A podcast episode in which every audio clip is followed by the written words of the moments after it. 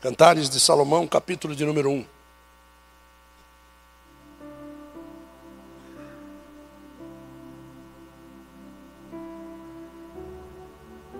Verso de número 5. Cantares de Salomão, capítulo 1, verso de número 5.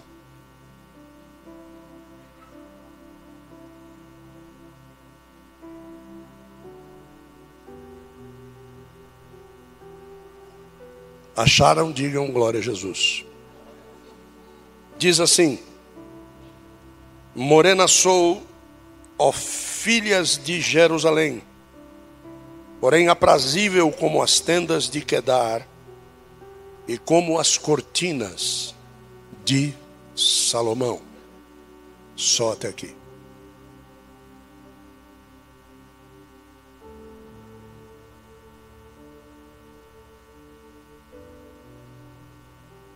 Deus me dê graça. É,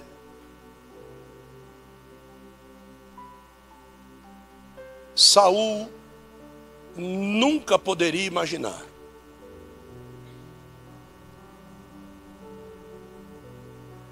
o que é encontrar-se com um profeta.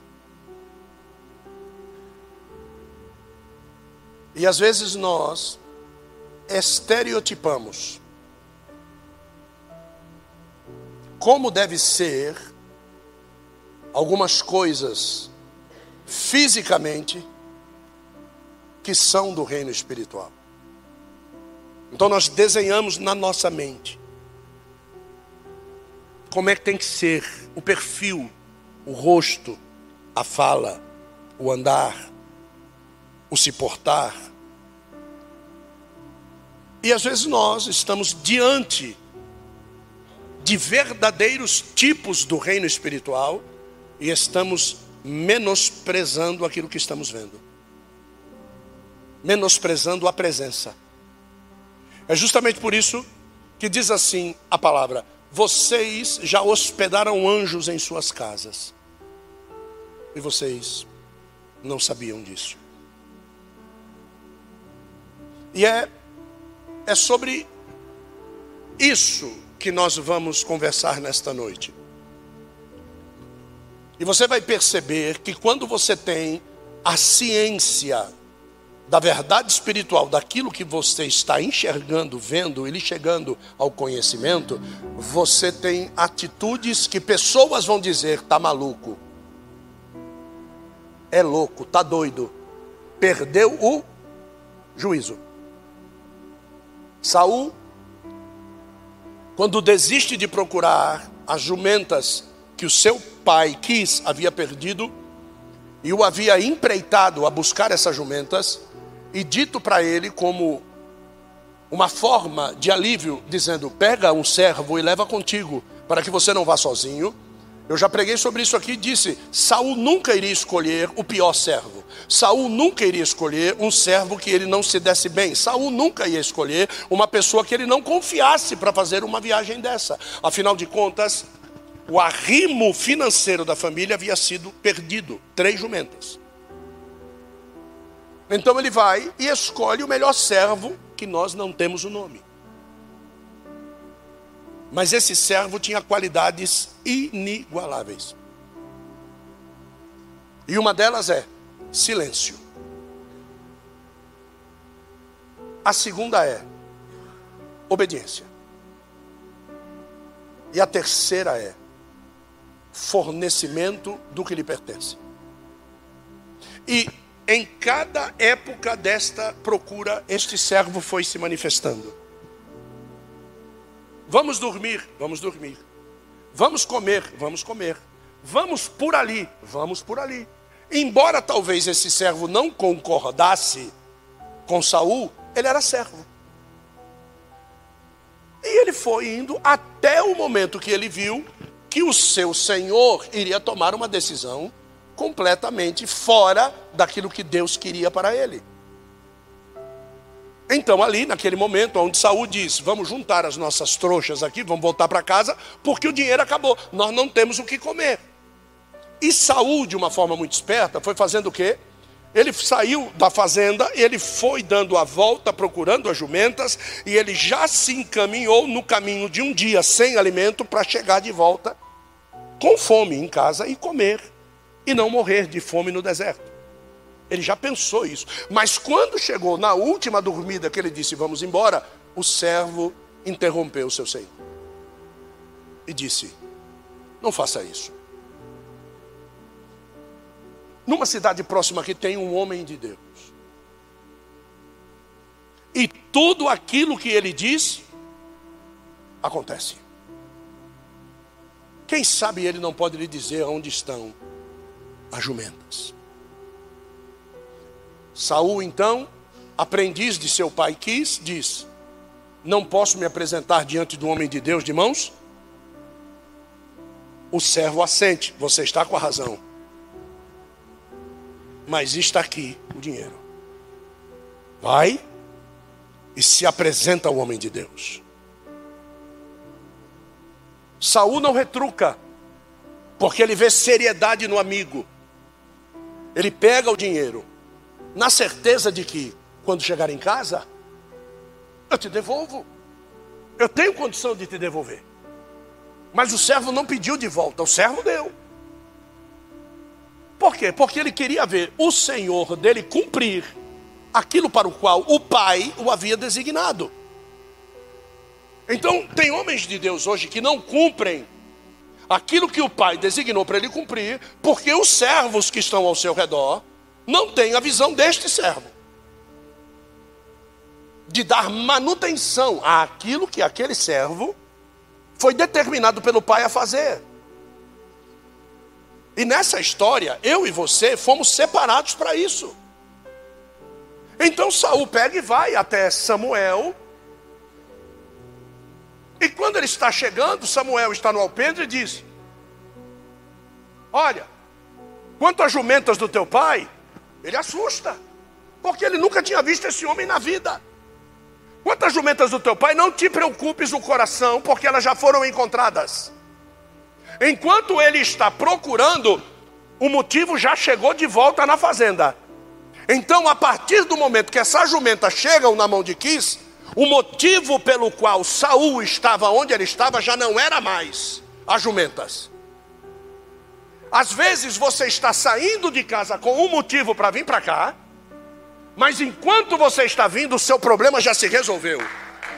O teu motivo para vir aqui talvez já seja outro motivo, aonde você vai ter que honrar ao homem de Deus que você vai encontrar. Porque senão, você vai voltar do mesmo jeito que você. Não, você está pedindo dinheiro. Pra... Não, não estou não tô falando isso.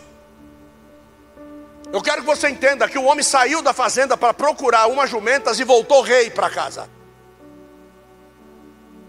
Ele saiu para procurar três jumentas e voltou com um reinado sobre as costas.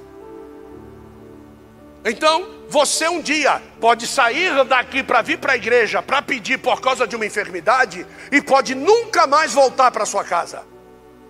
Porque o reinado foi colocado sobre os seus ombros e o arrebatamento da igreja aconteceu. Ponto. E que oferta você vai dar no céu quando você chegar lá? Então não é sobre oferta, não é sobre dinheiro, é sobre disposição em fazer o que o Pai mandou você fazer.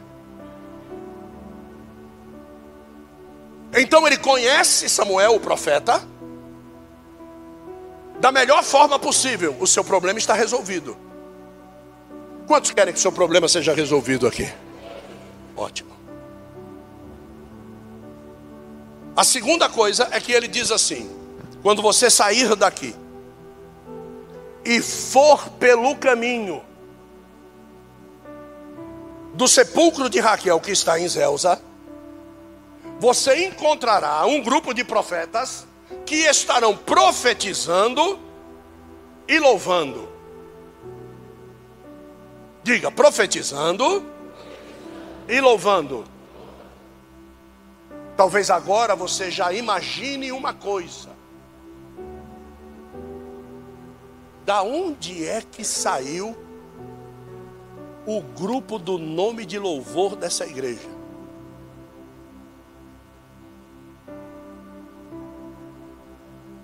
profetas.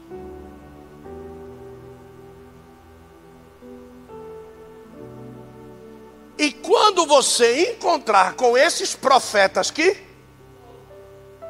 você entrará no meio deles e começará a profetizar.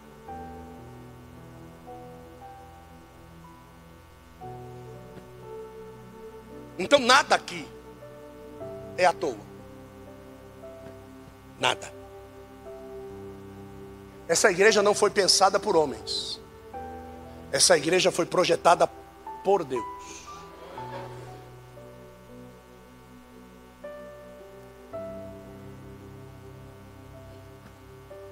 Ele não dá valor a isso. Porque a sequência da palavra é: e quando você fizer isso, você vai ser transformado em um outro homem.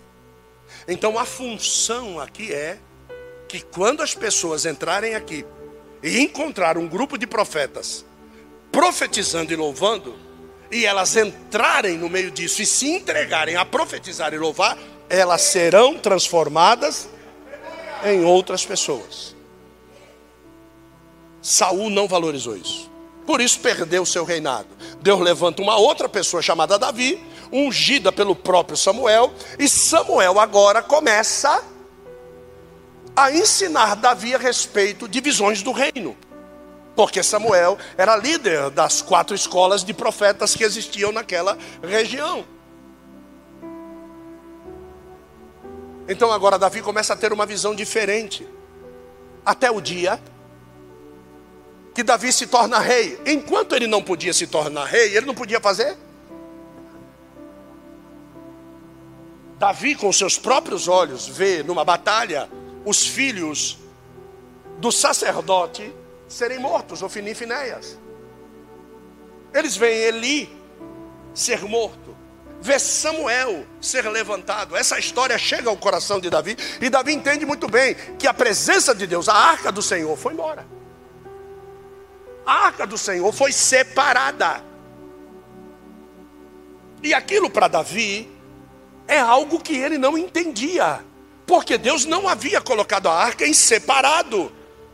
Deus havia colocado a arca num contexto aonde uma família foi levantada para cuidar daquilo, os levitas, aonde existia todo um serviço sacerdotal a ser executado, mas Davi não entendia por que, que essa arca tinha ido embora. Mas Samuel está fazendo a sua parte. Tem muita coisa que você não entende e Samuel está tentando te explicar. Tem muita coisa que você não concorda e Samuel está tentando te explicar. Mas você não concorda, mas Samuel está tentando te explicar. E quanto mais você resistir em não concordar, os usás vão morrer. Eles vão morrer, porque indevidamente você vai de qualquer jeito tentar fazer aquilo que você acha que é o certo. E aí você conhece a história da arca que volta em cima de um carro de boi, você conhece a história das hemorroidas dos reis filisteus, você conhece tudo. Nós já pregamos muito sobre isso aqui. E você que é de outro ministério e não, e não conhece a história, vá lá para o YouTube e, e busca lá no meio das pregações, tanto do tabernáculo do apóstolo, você vai ver que elas estão lá. E Davi agora tem o seu senso e o senso de Samuel. Davi era um grande homem de Deus. Mas ele não tinha a visão de Samuel. Ele não tinha os aspectos proféticos de ser líder de uma escola de profetas. O máximo que Samuel poderia chegar é onde ele chegou: juiz profeta e sacerdote. Ué, eu não conheço ninguém assim. E Deus colocou esse cara para ensinar Davi. Só que colocou esse cara para ensinar Davi enquanto Davi não era rei. Para quando ele chegar a ser rei, ele fazer o que ele tem que fazer. Então tem pessoas que querem primeiro ser rei para depois aprender. Enquanto você quiser que isso aconteça, pessoas vão sofrer do seu lado. Porque o dia que você receber a unção de rei, no outro dia vão te cobrar atitudes de rei que você não conhece. Então, Deus está te dando treinamento, aceite o treinamento. Deus está te posicionando dentro de determinados esquemas, entra no esquema de Deus. Não tenta fugir, não. Não tenta mostrar para os outros o que você não é.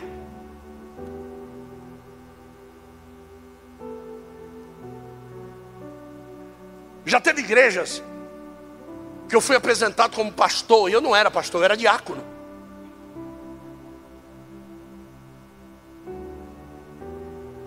Porque tem determinadas denominações que quem prega é pastor. E eu era diácono. E eu, com toda simplicidade, chegava na porta, as pessoas diziam: É o preletor? Sou eu. Seu nome? Gilson. Quando a pessoa escrevia PR Gilson, eu dizia: Está errado. Mas o senhor não disse que seu nome era Gilson? Disse, mas eu não disse que eu era pastor. Não, então o senhor não pode subir no altar. Aí eu dizia: se eu não puder subir no altar, eu não vou pregar. Ou se não deixar eu subir no altar e eu tiver que pregar, eu vou pregar da nave. Mas não existe voz de Deus na mesma altura de quem ouve. Deus fala de cima. Eu posso estar diante de você, mas aquilo que eu falar em nome de Deus veio de então eu preciso estar em cima. Você pode não reconhecer, a igreja pode não reconhecer, o altar pode não reconhecer, mas eu sou diácono. E não anuncie, porque quando eu pegar o microfone, eu vou dizer: eu não sou pastor, eu sou diácono. E teve igrejas que eu disse: eu sou diácono, gente levantou, foi embora, porque disse: um diácono não vai me ministrar. Então eu quero que vocês entendam como é o mundo aí fora. E tem gente que diz que é pastor, sabe que não é pastor, não pastoreia a sua própria vida e leva um cargo sobre as costas que o diabo usa para infernizar a vida dele, porque ele não é pastor. Está dando para entender sim ou não? Então Davi, num determinado dia,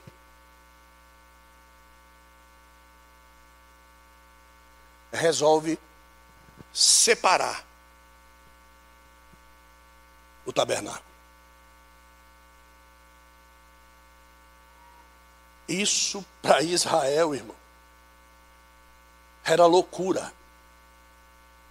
Mas ele havia aprendido. Davi constrói uma, uma tendinha simples. E quando a arca chega, ele põe a arca em Jerusalém. Os outros e demais utensílios, Davi manda ficar em Gibeão.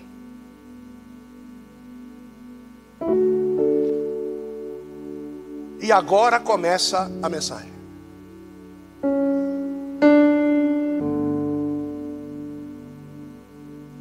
Eu sou morena queimada do sol.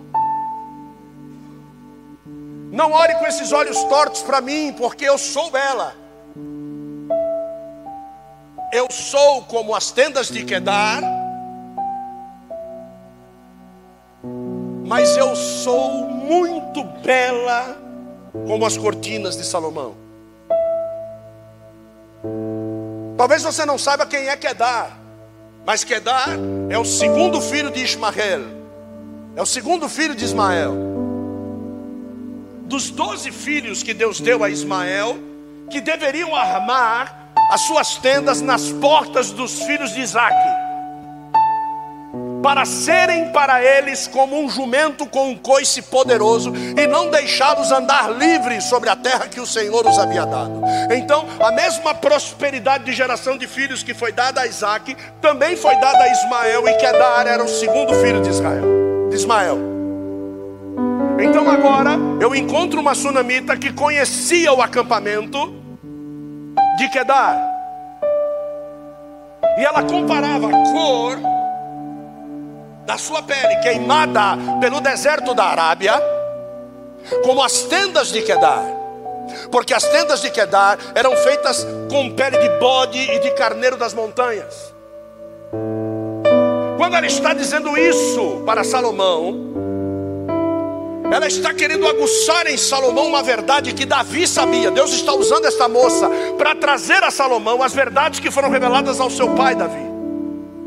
Porque Davi havia pegado couro de cabra para construir em Jerusalém uma tenda simples para que a arca da aliança fosse depositada ali. A arca da aliança, dentro do tabernáculo, ela tinha todos aqueles tecidos sobre ela: pelo de, é, é, pele de texugo, casco de tartaruga, uma série de coisas que você nem imagina. Só que na inauguração a coisa até deveria ser legal. Mas depois de ficar no meio das tempestades no deserto, sabe o que aconteceu com todos os tecidos coloridos? Todos eles ficaram como a pele da sunamita, queimados pelo vento do deserto e pelo calor dos céus. Todos eles se confundiam em qualidade por fora, mas o significado espiritual de cada um continuava o mesmo, e é por isso que ela diz: é como se eu fosse as cortinas de Salomão porque as cortinas de Salomão, que eram colocadas ao redor da cama, onde ele mantinha o relacionamento com a sua esposa, eram cortinas intransponíveis de fora para dentro, mas que conseguiam enxergar de dentro para fora. Essas cortinas intransponíveis eram o propiciatório, a tampa da arca. Que todos queriam ver do lado de dentro, não conseguiriam ver, mas aquele que estava dentro da arca enxergava tudo do lado de fora. É por isso que ela diz: Eu sou como ela não diz eu sou, ela diz eu sou como, porque o único que poderia dizer que eu sou, ela sabia bem, e era esse que tinha dado a sabedoria a Salomão, que a tinha feito se apaixonar por ele. A igreja não se apaixona por Cristo por, por causa das coisas que ele faz, mas se apaixona por Cristo por causa da sabedoria que ele exala. Esse é o relacionamento. Então, quando Deus coloca um profeta sábio diante de você, apaixone-se por Cristo, não por Ele. Porque quem dá sabedoria a Ele é Cristo. Porque Cristo te ama e não quer te ver como uma leviana, como uma esposa que dorme com qualquer que encontra pela frente. Deus está falando sobre fidelidade. Agora a arca se encontra em Jerusalém e os demais utensílios do tabernáculo se encontram em Gibeão.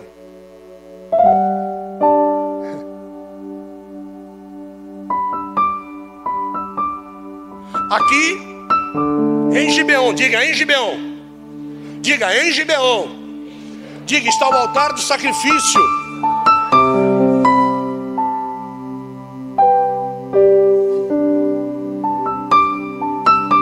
Em Gibeão, diga está a bacia de bronze. Em Gibeão está o candelabro, diga. Em Gibeão está o altar do incenso. Mas lá do outro lado está a arca da aliança.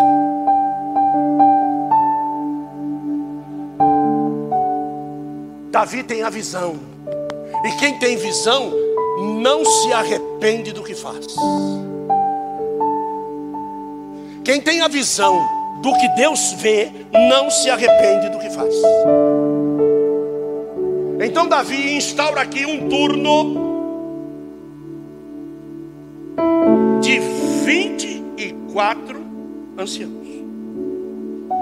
E ele instaura aqui um turno de 24 grupos de profetas e trovadores. Do lado de cá, eles louvavam e profetizavam. Do lado de cá, eles adoravam. Do lado de cá, eles sacrificavam, eles faziam todos os serviços.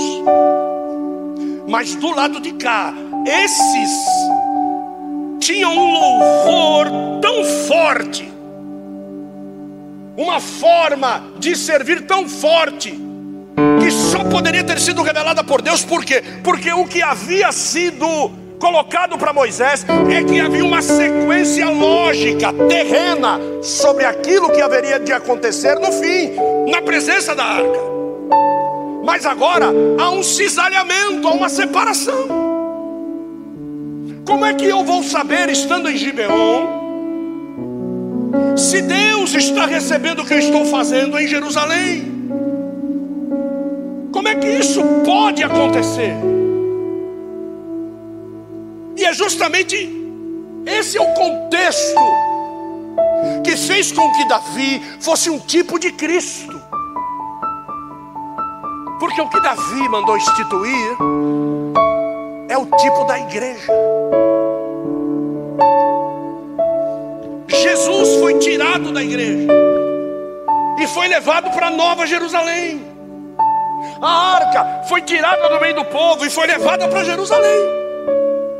Agora, nós temos que fazer todo o serviço sem ver a Cristo e confiando pela fé que a nossa adoração está sendo recebida por Cristo lá em Jerusalém. Enquanto esses que aqui estão, estão adorando ao redor da arca, louvando, mas eles estão louvando sem o cheiro do incenso. Eles estão louvando sem a bandeja do sangue.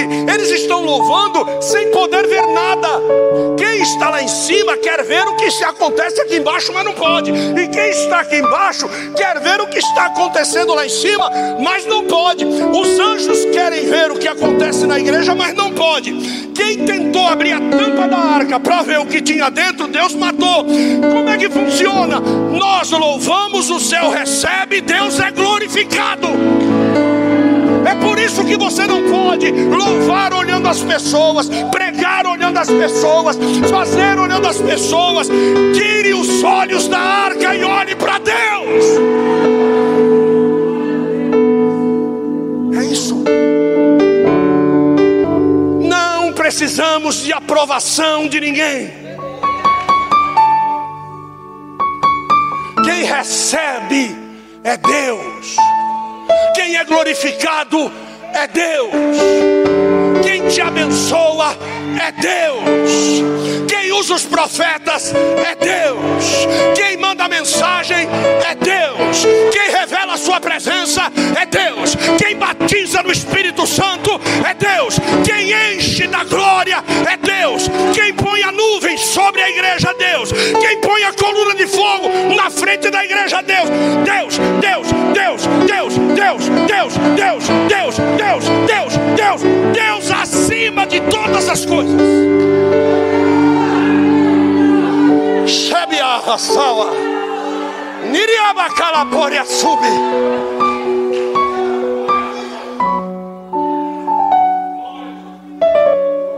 As pessoas perguntam para mim: por que, que o senhor sumiu da rede social?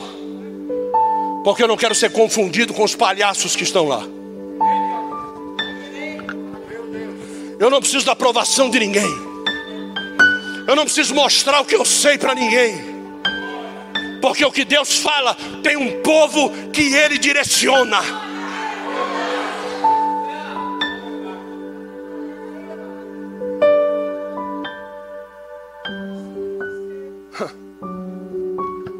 As coisas começam a fluir.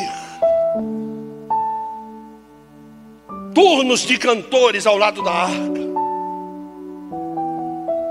Quem cuida do lado de cá é Asaf.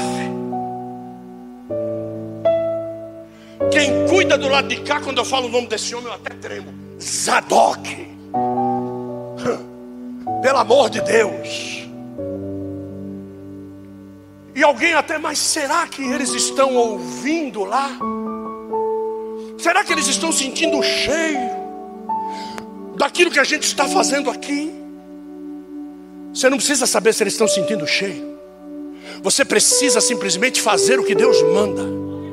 Quem se incumbe do cheiro ser bom ou não, não é o tipo de carne que queima, mas é o nariz de quem julga. Se a tua voz é bonita ou não, não importa para quem julga. Se a tua voz é recebida no céu ou não, se importa com o ouvido que a ouve. Ou vocês acham que os anjos ouvem o que você louva? Deixa eu dar uma notícia para você. Deus é um Deus de uma via só. Não tem dois caminhos. Então não tem essa dos anjos me ouvem, eu ouço os anjos. Você já imaginou se nós ouvíssemos o louvor dos anjos, que coragem nós teríamos de louvar depois deles? Então Deus cessou a audição dos louvores numa via e na outra. Só quem recebe louvor é Deus. Você precisa introjectar-se e saber. Quando você serve, você não serve a mim. Quando você traz um chá, você não traz para mim. Quando você traz um bolinho, você não traz para mim. Quando você traz uma rosinha, você não traz para mim. Quando você dança aqui, você não dança para mim. Porque se for para mim, está reprovado. Não reprovado por mim, mas reprovado por quem tem condição de te reprovar. Que condição tenho eu de te reprovar? Que condição tenho eu de reprovar o mais vil pecador? Se eu um dia fui um deles e continuo sendo. Porque quem conhece a Deus e continua pecando é pior do que quem peca sem conhecer. Quem está dentro da igreja vestindo roupa de santidade, mas é um safado lá fora, é pior do que aquele que está lá na Cracolândia traficando. Só está me falando, eu estou falando, e me ponha no joelho para ver o que, é que Deus vai fazer com você. Porque é muito folgado, meu. Aquele que diz, pode orar, pode orar.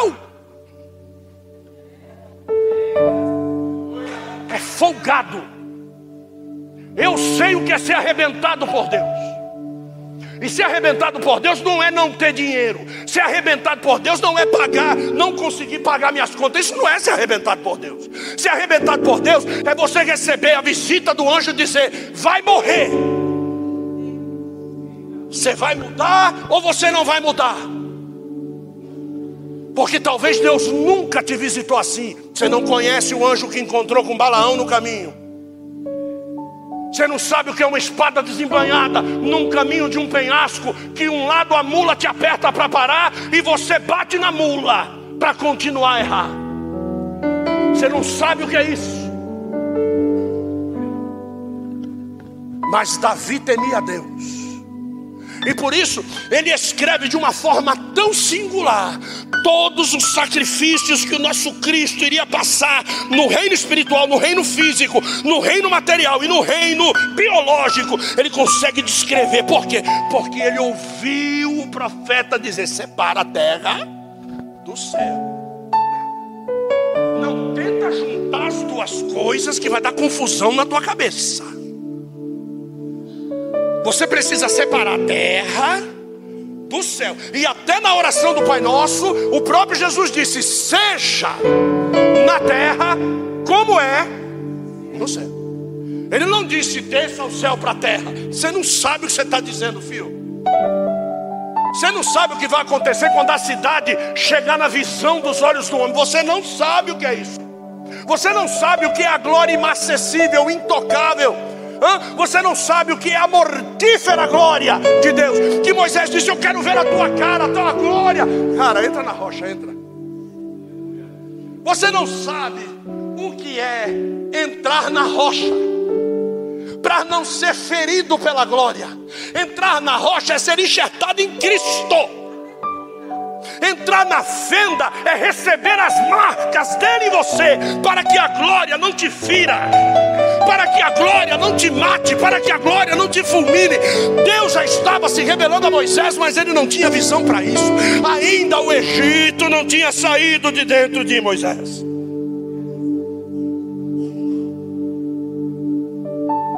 Nós começamos a enxergar coisas diferentes quando o Egito gradativamente vai se afastando de nós. E eu não vou dizer que é um processo único, é Do mesmo jeito que eu falei aqui, vai, fala. Gradativo.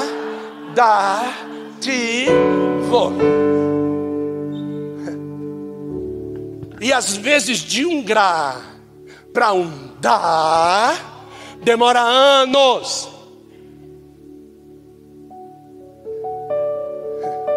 Eu posso dizer que eu ainda estou no grrr. É, grrr. Tem gente que ainda está no.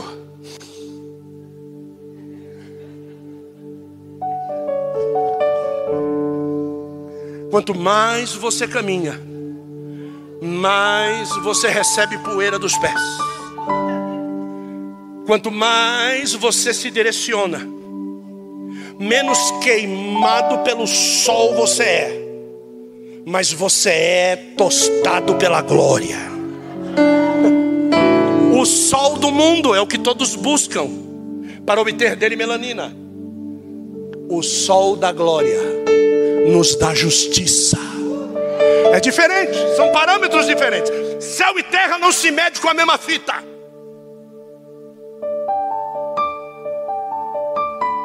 Não dá para pegar a trena, como é que fala? É, laser, né? E medir a distância daqui no céu. No vácuo perfeito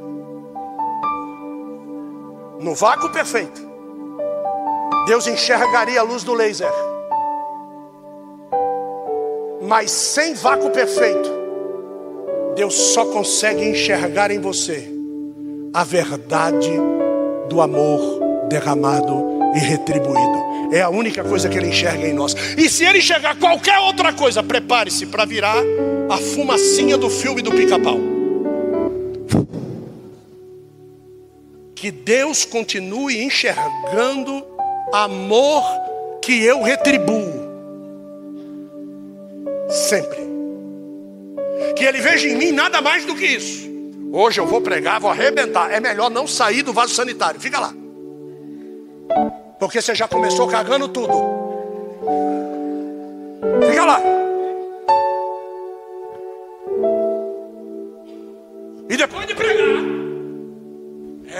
O céu desce, sabe nada.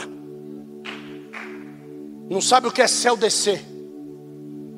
O céu desceu algumas vezes na terra e foi para ajuizar a terra.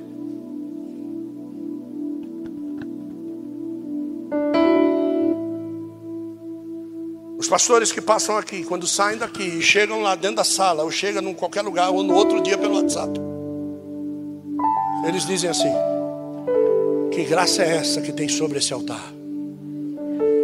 E a resposta nos últimos 22 anos tem sido: é aquela que te permitiu pregar.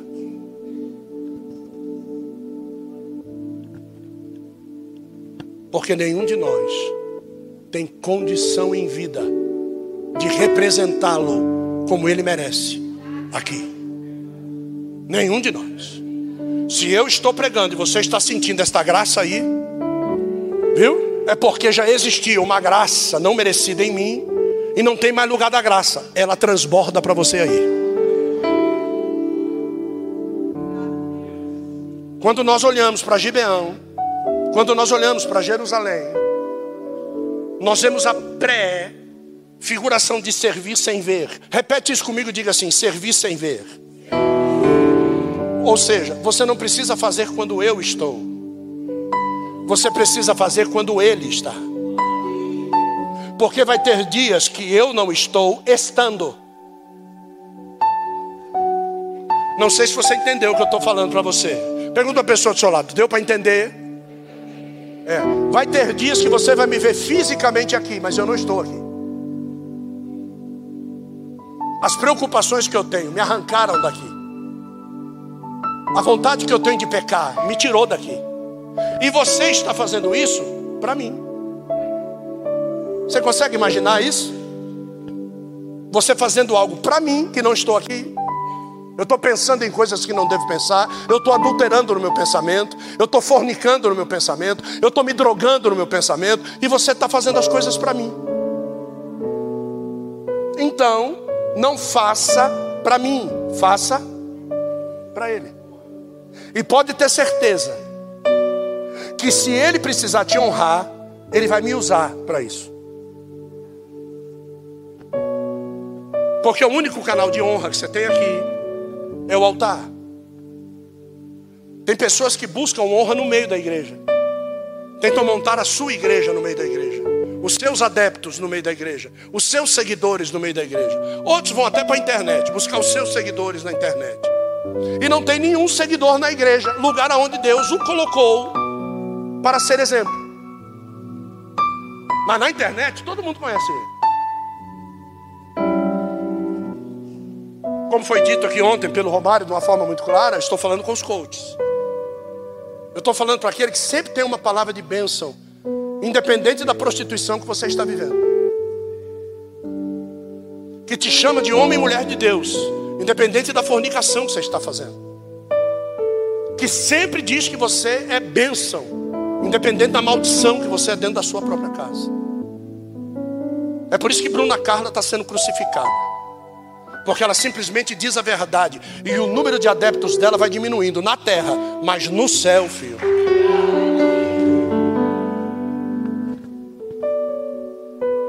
Hoje de manhã cedo, o irmão André veio me procurar para questionar a respeito de, um, uma posição que ele leu e ele estudou. E eu mostrei para ele uma visão diferente daquele que ela tinha, que ele tinha. É interessante porque porque ele me vê como líder dele. E ele vem perguntar para mim que sou líder dele. O dia que eu der oportunidade para o André pregar, e o André pregar aquilo que ele acha, ele acabou de dizer para o céu que eu não sou mais líder dele.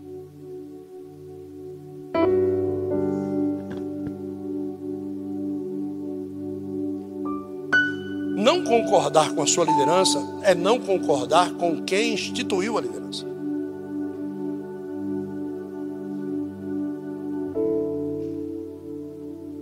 E depois, quem quiser, no final do culto, eu faço as cartas de saída. E já assino com a data de hoje. Porque geralmente vale por 30 dias. Então, para não te ver de novo, eu já faço três. 30, 60 e 90.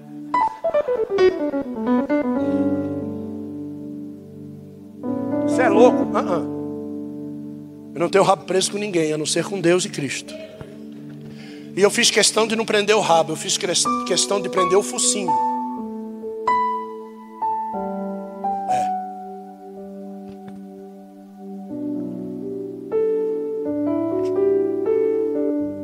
Essa revelação da adoração possa fazer você entender que aquilo que eu faço aqui não tem a direção de Jerusalém, tem a direção do céu. Aquilo que se faz aqui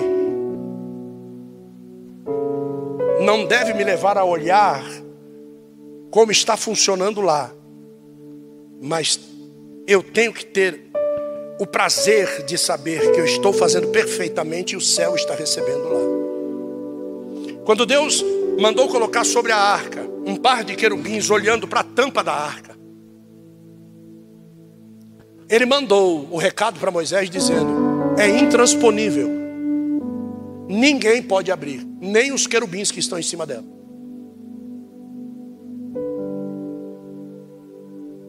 O segredo da qualidade daquilo que está acontecendo em Jerusalém é o que você precisa entender que Deus fez com você. Deus colocou o intransponível dentro de você, que é Cristo. A tua igreja é a tenda que, quando olham do lado de fora, ela é queimada, ela é feia, ela não serve, ela está mal localizada, ela é perigosa. Essa é a tenda que continha dentro dela o segredo dos céus. E essa tenda sou eu e você. Então, quando a sunamita disse: Não me julgue, porque eu sou feia por fora, o que importa é que eu habito dentro das cortinas. Você pode entender que o que está do lado de fora me protege, mas o que me protege é o que está dentro de mim. A carcaça, o tempo come e deixa feio, mas o que está dentro nunca muda. Essa é a condição aqui de Jerusalém. Jerusalém é a tipificação da igreja que está no céu. Agora, aqui em Gibeon, é a tipificação da igreja que trabalha por fé. Faz as coisas sem ver o que está acontecendo. Trata bem as pessoas que não merecem. Ama as pessoas que traem. Ajuda as pessoas que desdenham. Essa é a igreja. E dá-lhe sacrifício. Dá mas como é que eu vou saber que lá? Porque são 24 turnos. 24 turnos. Se o turno número 16 estiver fazendo aqui e o 16 estiver fazendo lá, acabou. Você não precisa saber. O céu não para. Quem para somos nós. O céu não para. Quem para somos nós. O céu não se cansa de adorar. Quem se cansa somos nós. O céu não tira férias. Quem tira férias somos nós. O céu não precisa de um time de descanso. Quem tira time de descanso somos nós. Então, se os turnos funcionarem, cada um na sua função, fazendo o que lhe é perfeito, Deus será glorificado. Agora eu pergunto, na condição de comandado de Zadok, você está fazendo aquilo que foi chamado?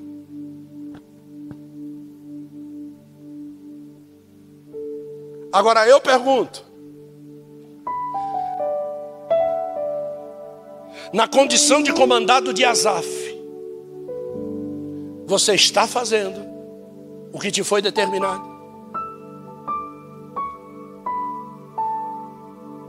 É por isso que nós encontramos a incongruência na definição de igreja.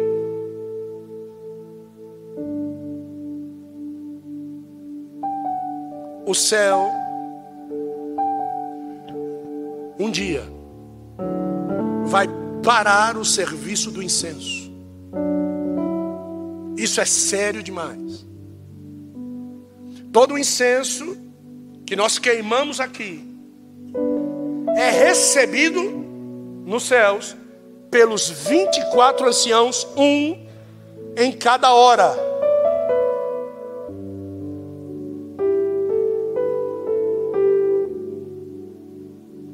O dia que o céu disser, fechou. A terra não vai saber que fechou. E vai continuar fazendo o quê? Orando, trabalhando, sacrificando. Mas o céu. E lá no céu, o incensário que recebe o incenso para queimá-lo num dos juízos, numa das quebras do selo e numa trombeta anunciante, será jogado contra a terra. Será uma das destruições que a terra sofrerá e muita gente morrerá. Com essa grande pedra que vai descer incandescente dos céus e baterá contra a terra. A Bíblia diz que é um incenso rejeitado no turno vigorante do arrebatamento da igreja. Então, quando Jesus for arrebatar a igreja, quando Jesus se levantar do trono, para sair à porta da Nova Jerusalém e encontrar, chegar para aqueles que são da igreja primitiva, que já estão no seio de Abraão, e dizer: Vamos. E ele sair do seio de Abraão para encontrar a igreja que sobe e todos tornarem-se um, quando essa cena acontecer no trono, os anciãos já vão olhar para aquele que está com o incensário nas mãos no turno que lhe for disposto. Este incensário é o que será arremessado contra a terra. Porque nesse momento, o incenso da terra não será mais recebido nos céus. Mas a terra continuará orando. Você consegue acreditar que o céu recebe a sua oração e não a responde porque você pede mal?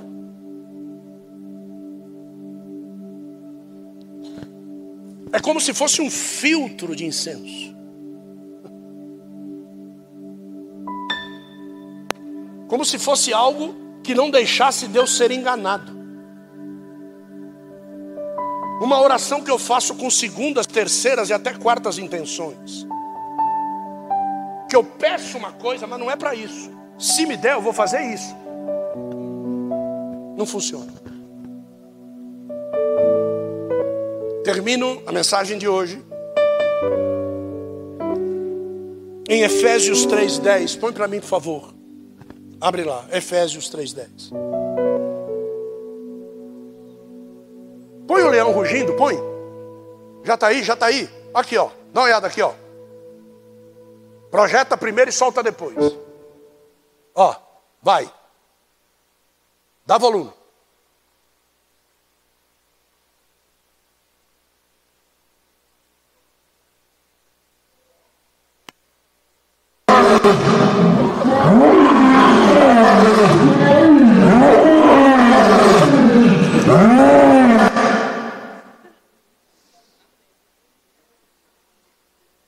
Vai encarar?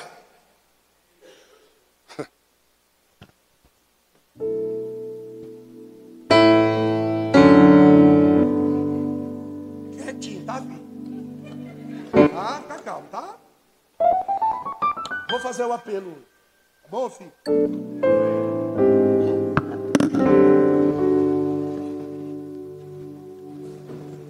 Efésios 3,10. Acharam? Vamos lá?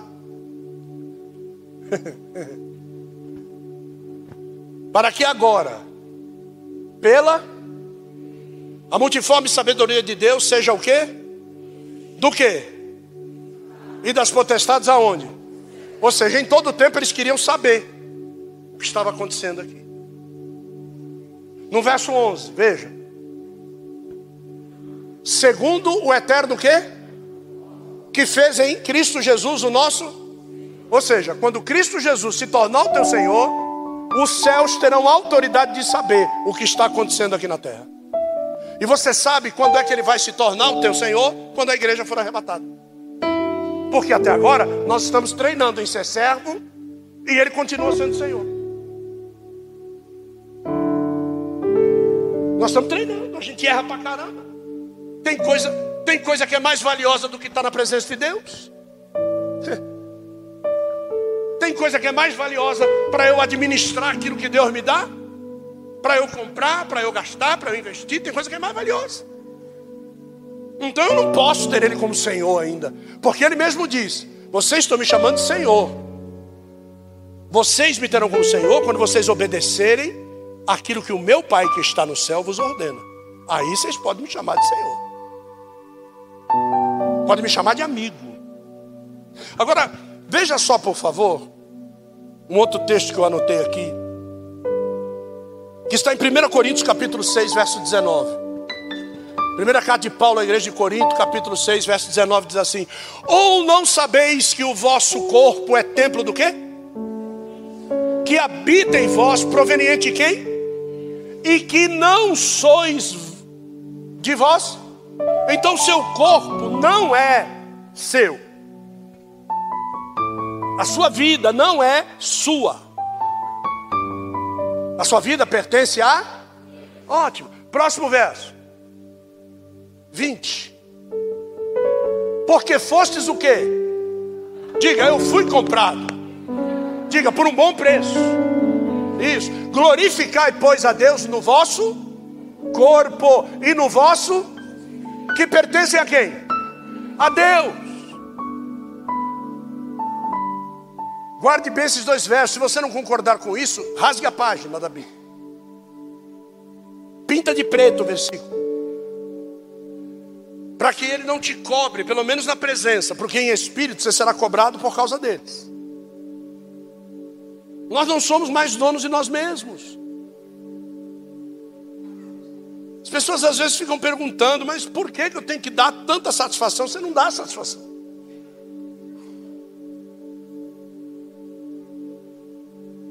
Às vezes eu saio de casa de manhã, eu amo minha esposa. Saio de casa de manhã e digo, estou em tal lugar. Ela não precisa me perguntar. Estou em tal lugar, bato a foto. Estou indo para tal lugar. Cheguei. Estou saindo para vir para casa. Tive que parar para abastecer. Estou parando para abastecer. E ela não reclama que eu faço isso. Oh, para de me encher o saco. Ela não fala isso. Porque não é satisfação, é amor. Uma pessoa disse lá no meio, é honra.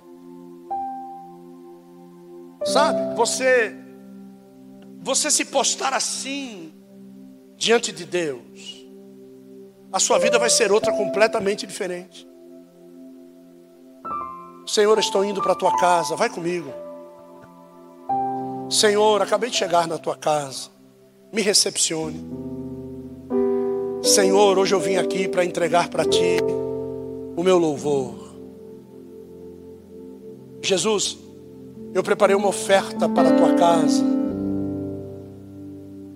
Recebe o incenso que dela é proveniente aí onde você está. Senhor, eu quero te agradecer pela palavra que foi ministrada sobre a minha vida. Abençoe os teus filhos, que o Senhor continue tendo esse canal aberto com eles. Senhor, eu estou indo para minha casa. Jesus, obrigado por ter me trazido em paz até a minha casa. Senhor, a tua palavra diz que em paz eu me deitarei, em paz eu me levantarei. Porque hoje eu tive uma experiência. O Senhor cuidou de mim o dia todo e não vai ser agora que o Senhor vai me abandonar. Você sabia que por causa de uma oração assim, muitas mortes já foram revogadas no leito? Pessoas que estariam para morrer naquela noite, o céu revogou por causa de uma oração. E tem mortes sendo revogadas aqui nessa noite. Eu posso dizer isso para você. Tem mortes sendo revogadas aqui nesta noite. Viu? Você vai saber de pessoas que quase, mas não. Pergunta a mim, por quê? Porque você está aqui. Eu tenho certeza de que quando eu falei que mortes estão sendo revogadas, imagem de pessoas vieram à mente de vocês. Vê aquele flash. E pode ter certeza, o céu moveu a favor dessas pessoas. E tudo isso ocorre porque você serve em Gibeon e em Jerusalém. As coisas continuam funcionando muito bem. 22 anos de tabernáculo de profetas. Deus te abençoe. As palmas louvam ao Senhor.